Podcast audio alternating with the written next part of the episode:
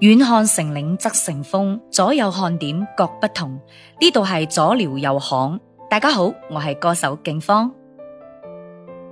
您好，我肖阳峰。您好，我是吉祥。这年过得可真快啊，转眼又到上班的日 子了。哎呀，眨眼儿就过去哈。，对，大家长肉了没？哎呀，不吃要说这么心酸的事情。吃的好不好啊？嗯，过个年又花多少钱啊？哎呀，太扎心了。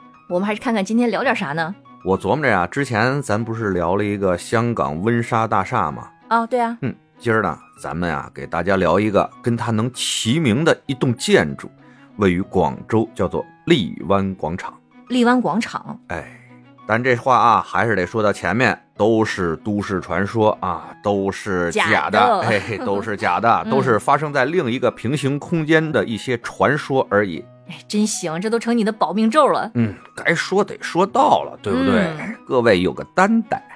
咱再说两句题外话啊，其实这个选题我自己就比较感兴趣，正好咱们年前啊，西米团不也成立了吗？嗯，哎咱也是有队伍的人了，嗨，哎呀，那队伍咱们都得伺候好喽啊。嗯，那西米团的各位大大们呢，啊，想听什么，嗯，就能跟我们说一下。正好有一位广州的朋友叫大一马，就说了，哎，能不能讲讲咱们广州的荔湾广场的事儿？嗯，我正好原来也知道，正好这荔湾广场啊，我还去过，啊，还去过。哎，所以呢，哎，这叫英雄所见略同。今天咱就来聊一期。嗯，其实啊，我第一次去这荔湾广场的时候啊，真不知道那儿有那么多事儿啊。嗯，我是干嘛去了呢？我买东西去了。嗨，嗯，那时候哥们儿比较迷恋玩各种水晶啊之类的石头之类的东西。他那荔湾广场正好是当地的一个挺大的宝玉石批发市场吧也好，一个商场吧也好，嗯，基本都是卖那的。我呀也是巧了，坐出租车问师傅说：“哎，咱广州这块儿有没有就是卖这些文玩呀、宝玉石啊、水晶之类的呀？”师傅就跟我说：“哎，荔湾广场那儿卖的最多。”嗯，那我说我就去吧。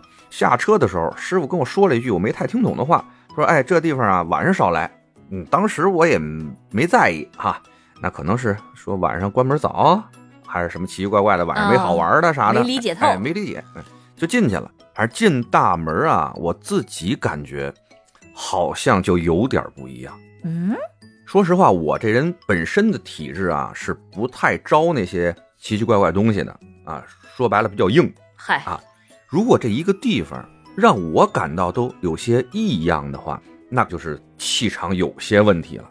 啊，怎么说呢？夏天的广州嘛，很热，一进这个荔湾广场啊，那真是觉得，哎呀，那么痛快呢，但是又痛快的不是很舒服。不会是空调调大了吗？这我也不知道啊。你知道他那种凉快啊，他不是那种特痛快那种凉，就是特舒服那种凉，是让人感觉有种阴森的那种感觉。哎，当然我也没多想，大白天的，我一大小伙子，该买东西买东西呗，还真是嗯买了点水晶走、啊。的确呢，比北京这块便宜不少，嗯那嗯基本是三分之一的价啊。我想问一下，市场的人多吗？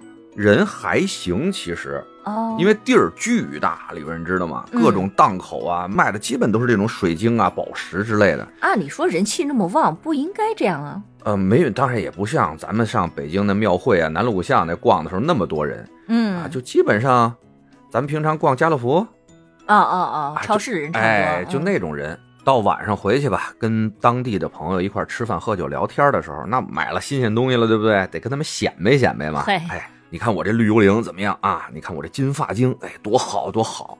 朋友就问我，哎，你这哪儿买的呀？我说荔湾广场啊。哦，他们一愣哈、说嚯，你胆儿真大。 我我说怎么了？那儿骗子多啊还是小偷多呀？人说不是，那儿啊邪。嗯，往后呢，也跟我有一句没一句的说说这荔湾广场到底出了多少邪事儿。哎，我也就是有一搭没一搭的听着。后来回到北京以后，还特意上网查了一下，这不查不知道啊，这一查那真是挺吓人的。说实话，那你讲讲啊，哎，我跟你说啊，具体多吓人啊，嗯、咱不说每年给你从头到尾说一遍，我跟拉目录似的啊，出的那些奇怪事儿啊，那些哦，年年都有， 哎呦，哎呀，死人的事儿，我要是说今天咱办集节目都得说这些，我的我就天哎我就挑一年啊，挑二零零四年，我跟你说这一年在这个荔湾广场出了多少事儿，我大概给你念一下啊，我整理了一下，来听着啊，在二零零四年的一月十四号，幺零四四号铺的业主在关铺的时候，被他们自己家的电闸给电死了。嗯，在二月十四号情人节的当天，七楼办公室有两个女孩同时跳楼死了。天哪，六月啊，有一个清洁工在二楼的楼梯间找到了一个弃婴的尸体。同年的十月九号，一名约六旬左右的男子从 A 区的五层坠楼身亡。第二天，十月十号，一名男子从五楼摔下去了，当场死亡。十月十九号凌晨两点，一名二十岁左右的女子在南塔丽景阁十五楼坠楼身亡。刚才咱说的是两点，对吧？嗯哎，隔了五个小时，在当天的七点，有一个老太太也在南塔坠楼身亡了。天哪，同年的十二月，都说到底了，快没事儿了吧？哎，偏偏有个保安在保安室用这个炭火炉啊，在打边炉的时候，不幸中毒死亡了。哇塞，这就是一个零四年一年出的事儿。嗯，就这还敢有店铺在里边开呢？嘿，黄金地带啊，上下九那地方，哎呀，嗯当初啊，广州别的地方卖两三千一平米的时候，嗯，这荔湾广场就敢卖一万五一平米，哇塞，你就说这地段有多黄金吧。嗯嗯，当初啊，所有人都觉得这肯定是个旺铺嘛。但说实话啊，开业了二十来年了，啊，嗯，到现在啊，关于这个荔湾广场的这个传说呀，那真是不胜枚举啊。大家想听的、想看的，上网一搜，哎，都能找到。那我觉得啊，那就失去咱们这个节目的意义了。你说嗯是不是？啊，是，咱要聊呢，就聊点大家在网上看不到的，嗯哎，这点事儿。那我想来想去啊，咱就从这荔湾广场到底是怎么来的，它为什么出那么多奇奇怪怪的事情，它的根源在哪儿，跟大家分析分析，你看好不好？嗯，好啊，首先啊，在一些神秘学和一些宗教里边有一个理论，就是咱们这个世界和另外一个世界是有一些通道的。那这些通道都是有一些大门来控制它的开启嗯，和关闭的，你说的这个世界是指的平行宇宙吗？也可以这么定义。但那些神秘学和一些教派啊，他们说那个什么阴界呀、哦，啊，阴间鬼界呀、这个世界，哎，这种世界管理这些通道的这些大门吧，有些呢是定时定点儿开放的， 嗯，开嗯，开门的时候开门，就比如啊，农历七月十五，嗯，是中元节嘛，对。那还有一些大门呢，因为种种原因，尤其是一些什么天气原因啊，就说白了，天灾人祸吧，嗯，把这些大门破坏了。那把这些大门破坏以后，当地的整个地方的磁场啊，还有一些啊本来有规律的事情，可能就变得没那么规矩了。哦，就变得无序了，对对对，这个大门呢，在风水学里边啊，一般情况下它的方位都会在这个地方的东北方四十五度，或者是西南方四十五度啊，嗯这是一般情况下吧。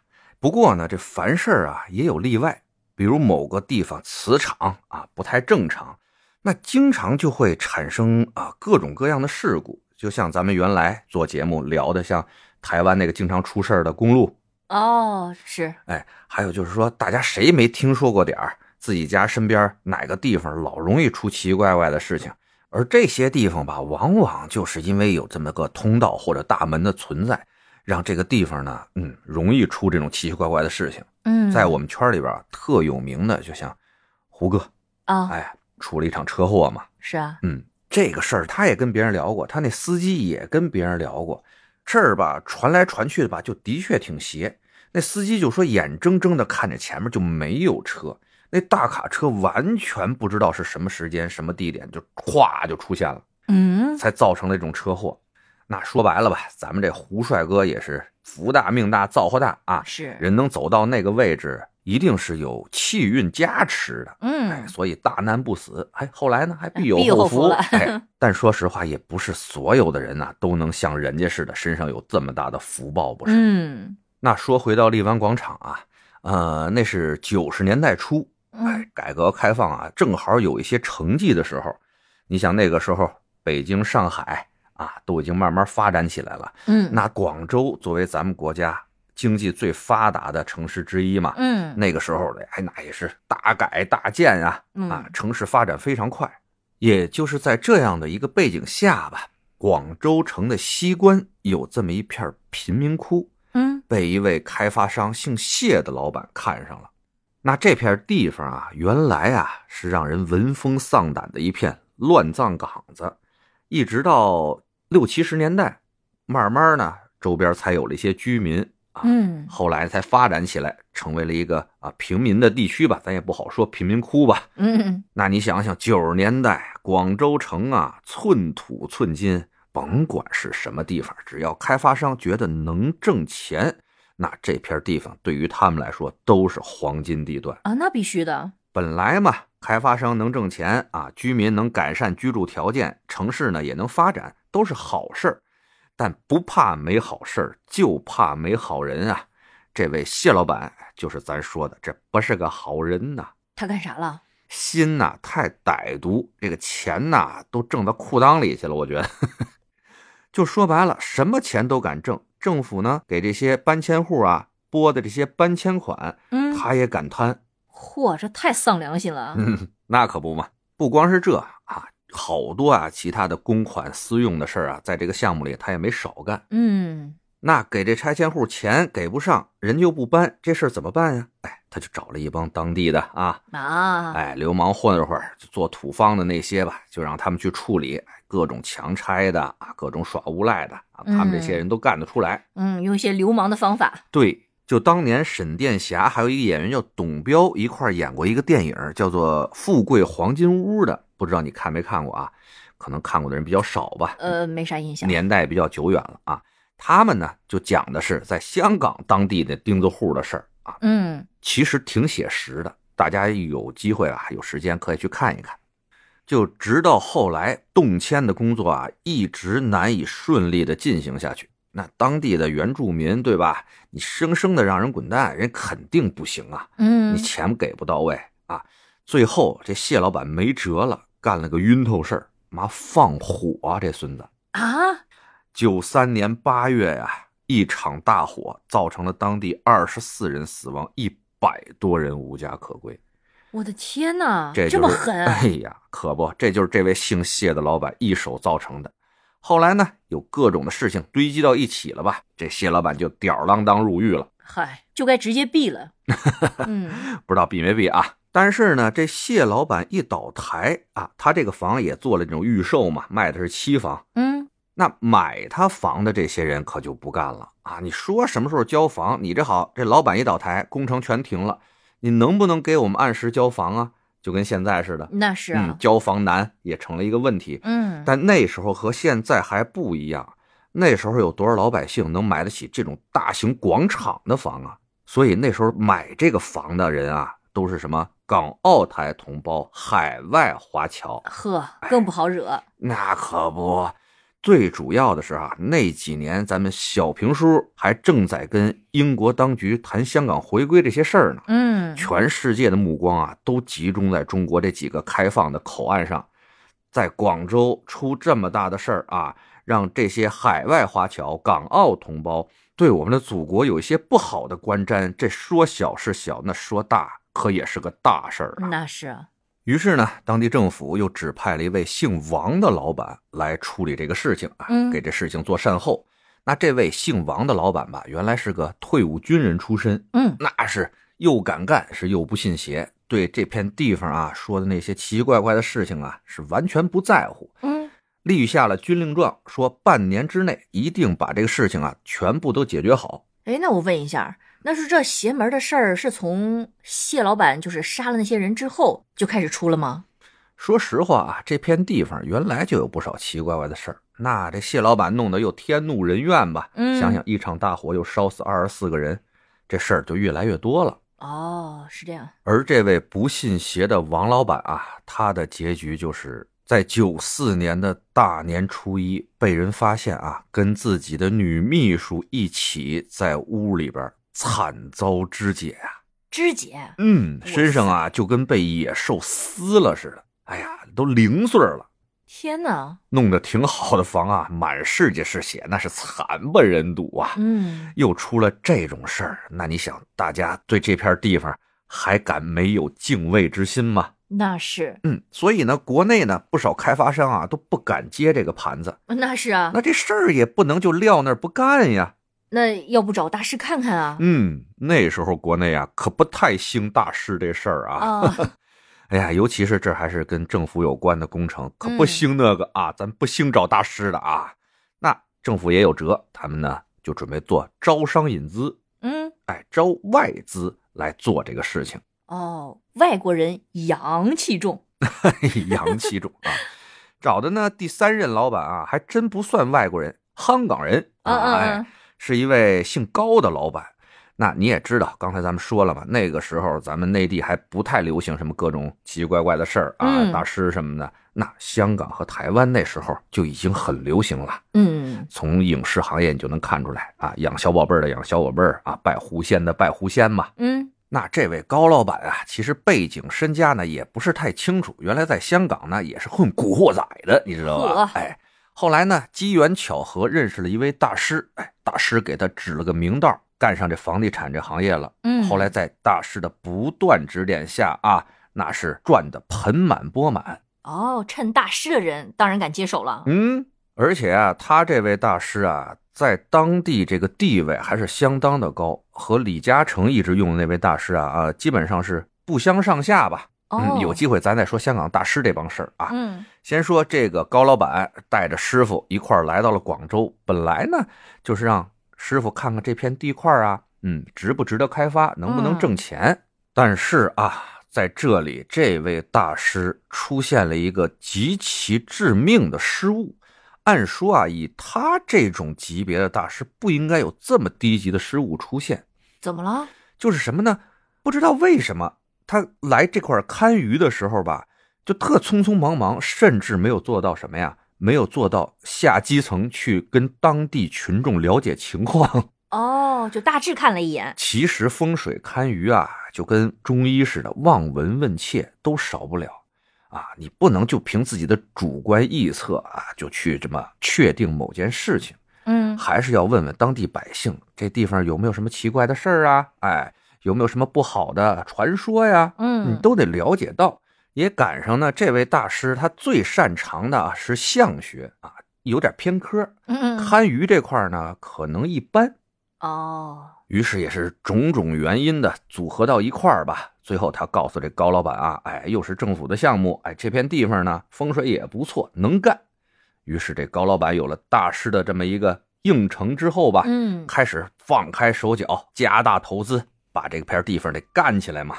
谁想到啊，这一开工，麻烦事儿就来了。嗯，有一天呢，这高老板和这大师啊正在那儿喝茶呢，工头进来了，说：“老板，老板，工地出事儿了。这又出啥事儿了？”这高老板也问嘛：“这出啥事儿了？”这工头就说啊：“不知道为什么有几处啊打桩机往地下打桩啊打不下去，好像呢打到花岗岩了。”嗯，哎，这高老板说白了自己是坏人，他就想着啊，别人也都不是好人，就觉得这工头是不是想啊，说出一些困难，想加钱呢？嗯，就跟这工头说，甭管下面是啥，你就给我往下打，是花岗岩也给我打透了，活儿不能拖，工期一定要保证。啊，那工头一说，老板说出这话来了，对吧？那就干。听说这老板也黑社会背景，啊嗨，这不好弄啊，就生干啊。不过我这么一想，我觉得不会是打谁坟上了吧？打谁坟上很正常，但是为什么打不进去呀、哪个工地对不对？没挖出过古坟来，对不对？嗯啊这工头啊，就按照老板的吩咐继续干活嘛。这遇到打不进去的地方，那就挖开看看到底是啥吧。这几天的时间，在这工地上啊，足足挖出了八口棺材。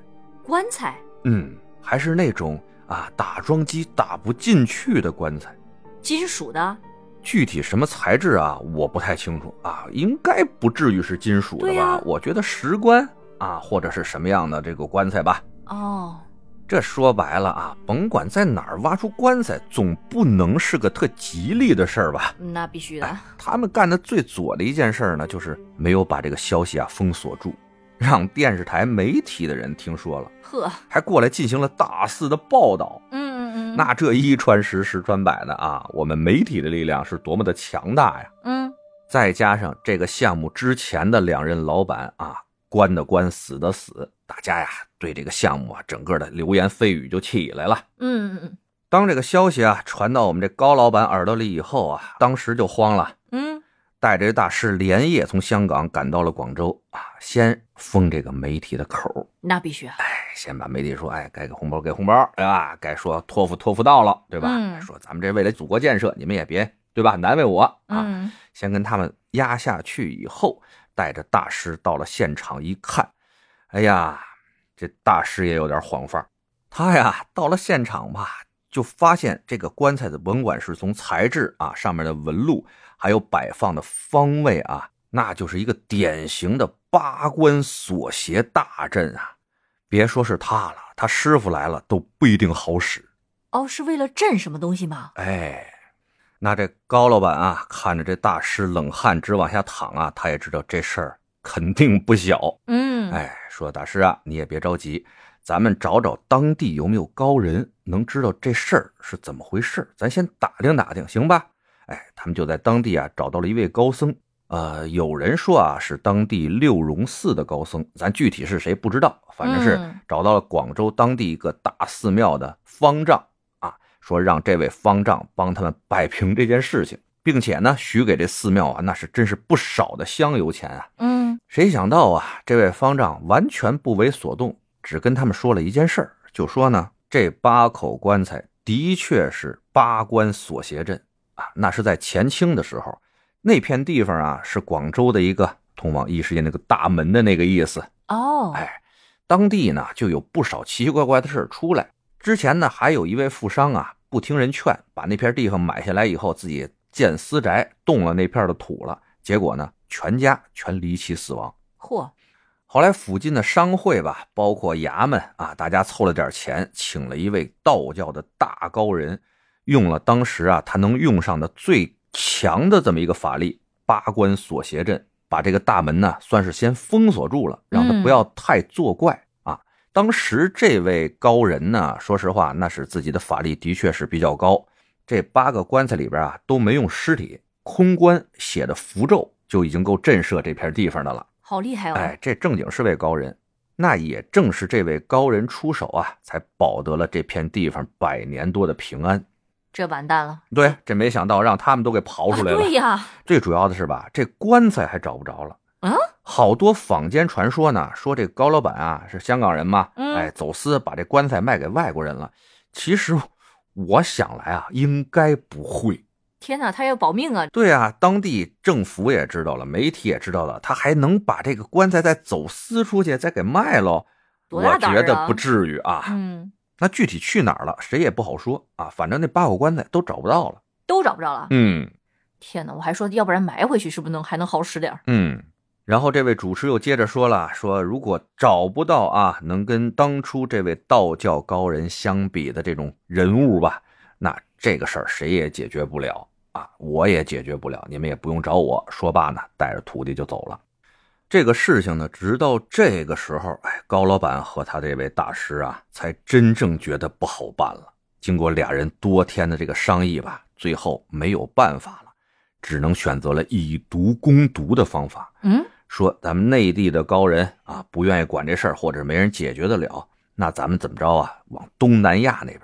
哦，尤其是南洋那边的法师啊，那最讲究什么养小宝贝儿之类的啊，对弄一些邪法邪术，可能用以毒攻毒的方法能够把这事儿解决得了呢。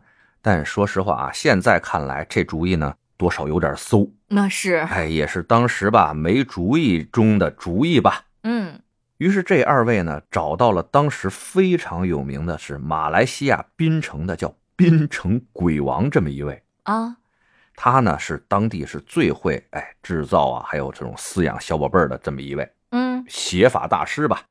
之前呢也跟你聊过说，因为养小宝贝儿、做小宝贝儿这种事情呢损阴德，所以这些啊相关的法师们吧，嗯，都不长寿。哎都不长寿，嗯还有活过五十岁的，一般情况下三四十岁就过去了。那你想想，趁着有限的几年生命，那不是得挣钱就挣钱，得享福就享福嘛？嗯，管他什么事儿呢，对不对？接啊，嗯就是接。那他能派小宝贝儿去镇着？他那一两个小宝贝儿啊，在这么大的事儿面前呢，真是啥也不算啊。八个宝贝儿，哎，我就这么跟你说吧，呃，像这种啊做小宝贝儿的法师吧，因为程序极其复杂，不可能说谁来了现给你做，又讲究什么天时地利人和吧，又讲究时辰什么的吧，哎，哦，所以他得有存货。一般的这个法师呢，身上基本上都会带着十几个甚至几十个这小宝贝儿，哦一是为了卖，二呢是防着有一些同行之间的内斗嗯啊，有的时候斗法的时候也用得上。哦，为什么这位槟城这位法师叫鬼王呢？他呀身上带了八十八个小宝贝儿。哇，好厉害，嗯，当高老板和这大师找到这位鬼王以后啊，说了一个价儿，让这鬼王啊难以拒绝啊，带着全套的身家嗯，就奔了广州去了。这谁想到啊，一到了广州啊，到现场一看，这鬼王嚯！怎么了？哎呀，说这场面也太大了吧，不是我一个养小宝贝儿能处理得了的呀。就是八十八个小宝贝儿，可能也摆不平这事儿呗。那可不，但到了这步啊，他再说退可真没戏了。说白了，哎，在他们的江湖那都是有风评的。嗯你收了定金，应了的事儿，你如果没给人办好，你以后也不用在这圈里混了。那怎么办呀？那这位鬼王呢，也有点不知天高地厚那意思啊。嗯他虽然知道这个厉害，但不知道有多厉害，心说我有八十八个小宝贝儿呢，对不对？嗯，于是啊，啥也甭说了，硬着头皮上吧，开坛做法，把自己全部身家都押上了，八十八个小宝贝儿集体出动，啊，梭哈了，哎，这一把缩了，对吧？吧？你别说，在当时呢，还多少真管了点用啊！就在这鬼王做法这几天吧，工地不是还在施工嘛？嗯哎，该打的地基也打进去了，哎，该进行的浇筑呢也都顺利进行了，还不错，有点反应。嗯，好像一切事情吧都哎顺利的进行了。这高老板一看，行啊，这个大师这钱没白花呀。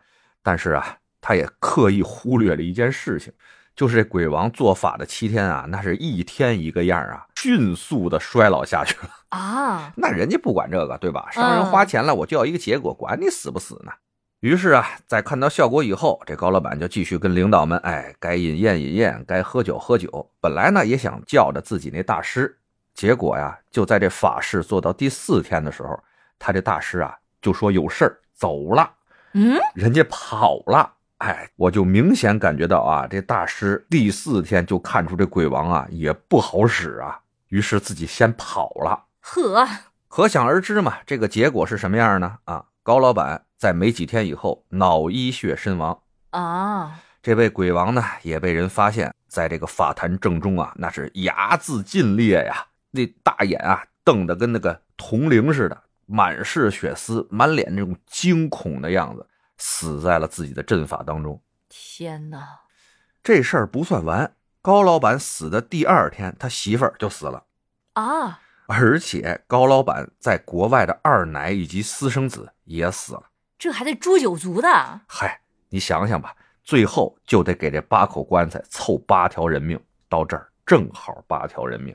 天哪，听得我汗毛都快竖起来了。嗨，哎呀，但这事儿也不能就这么完了呀，半半泱泱的哪儿行啊？嗯，于是，哎，上面又找了第四任的老板，还有人敢接呀？哎，香港的不敢接了，台湾的敢接呀、呵，这台湾老板嘛，仗着自己身边啊花重金请了位道家的高人，嗯，一块儿啊来到了这个广州当地。那这道家高人能摆平这事儿？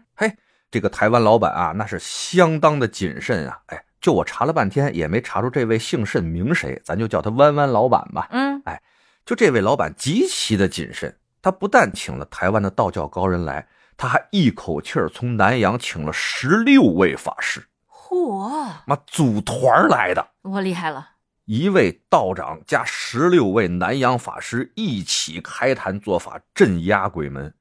到最后啊，还是将将过关。就这啊，还死了一位法师。啊，还反噬了一个，嗯，基本上吧，算一波惨胜。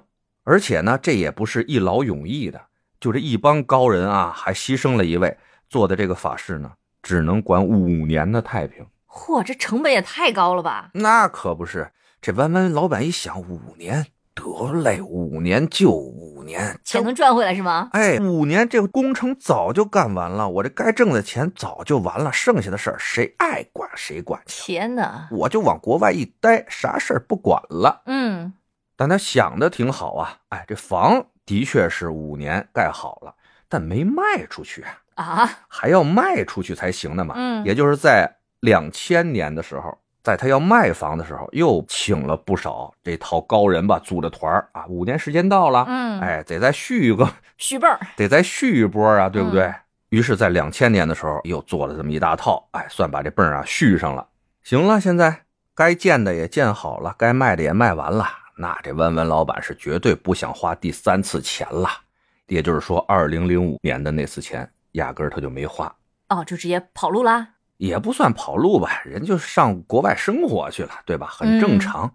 可是现在啊，咱们再回头分析起来，他其实是两千年那次的第二次法事嘛，嗯，他请的人已经不是最开始那一波了，哦，因为十六位南洋法师他们的寿命比较短，啊，五年以后已经凑不齐那波人了。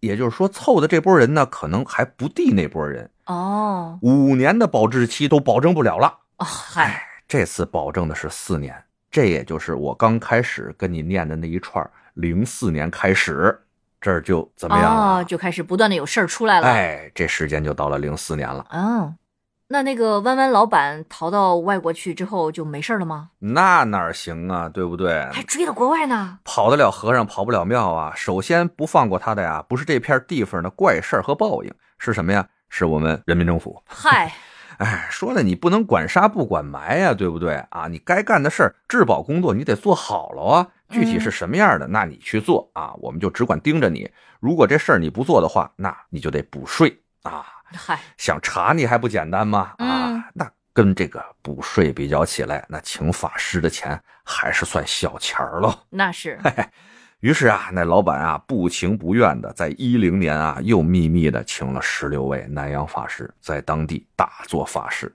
而不知道是不是因为啊这次法事啊隔的时间有点长，过保质期过得有点久，十六位法师这次做完了法事，足足死了有十个人。一半儿多啊！那可不，天哪，再这么质保下去，南洋法师都灭绝了吧？嘿，可以算给他们开了一副本吧，哎啊呀上这儿练级来，知道吗？能这过个关的人就是高手，是不是？厉害了，哎，对了，说到这死去的十个南洋法师里边啊，还有咱熟人，嗯，就之前咱们有一期节目里边说的，好像是收费节目吧，嗯嗯啊，说的一个顶流女明星去南亚那块儿啊找法师请小宝贝儿，嗯嗯嗯，哎就是这位，也在这次一零年战役中不幸牺牲了。呵，这也造成了后来吧，这位顶流的小宝贝儿送不回去，哎，找不到原来的师傅，只好啊大费周章找了别人才把这小宝贝儿送走啊。这都是后话，咱以后再说啊。嗯，咱再说回来啊，这个荔湾广场，而也就是因为这些南洋法师付出了这么大的代价啊，把这片地方给封印住了。这弯弯老板呢，哎，一直好像没有多大的事儿，哎，活得还挺好，嗯，但还是得四年五年的，得有这么笔费用，他得花，要不然啊，他甭想妥过去。那是啊，那在期间吧，当初来勘察过这个荔湾广场的那位主持啊，看着这事儿吧，虽然自己解决不了，但是呢，能不能多少帮点忙啊？也帮着出了主意，嗯，就是说让这个荔湾广场主营啊水晶之类的这种宝石业务啊，这些水晶呢有净化一些奇怪东西的作用。嗯，所以你这满屋啊，满大厦都是这种水晶啊，多少起点用。那是啊，所以不管是真的假的啊，后来他们这儿卖水晶了以后，好像太多奇怪的事儿呢，就少了不少，嗯嗯，但多少还是有。就我记忆特深刻的啊，就是有一个从楼上掉下去没死的人啊，他说了，说我根本没想跳楼，我就想出去抽根烟，刚往那栏杆上一趴，就感觉后面有人推了我一把，我就下去了。嚯，哎，但从那个摄像头上看啊，完全没有，就是他一个人在那栏杆上一靠，突然他就往下栽下去了，三楼没死了。天哪，那更多的像什么深夜的什么高跟鞋声啊，有什么隔壁厕所听着女人唱越剧啊，哎，这种事情，反哎呀正以讹传讹就非常的多。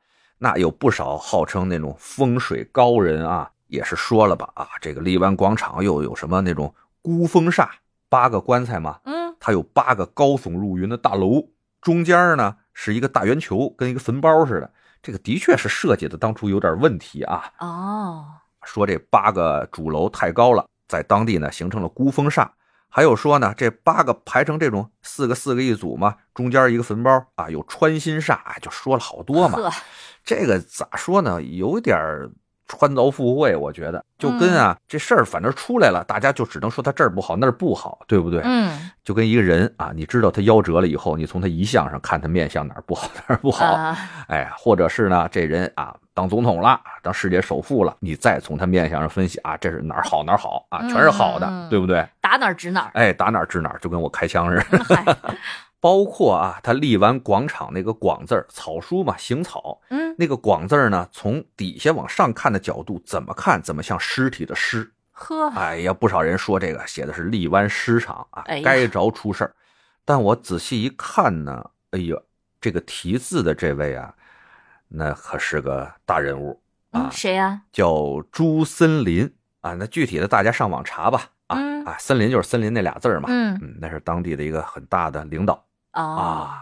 他呢写的字，我也特意找出来几幅啊，尤其是有广字儿的，看了看，还的确是没有像荔湾广场那广字儿那么写的，都写的挺正常的，就荔湾广场那广字儿写的的确有有点点像，有点。像尸体的尸。哎，在评论区里啊，我把他呃朱先生， 我把朱先生写的那几篇字儿给大家贴上，大家也看看啊，对比一下呗。嗯，而我在准备这期节目的时候啊啊，也上网查了一些信息，说这个荔湾广场有可能在二零三零年之前啊就给它拆除，有可能啊去恢复老广州城那种旧时候的形象。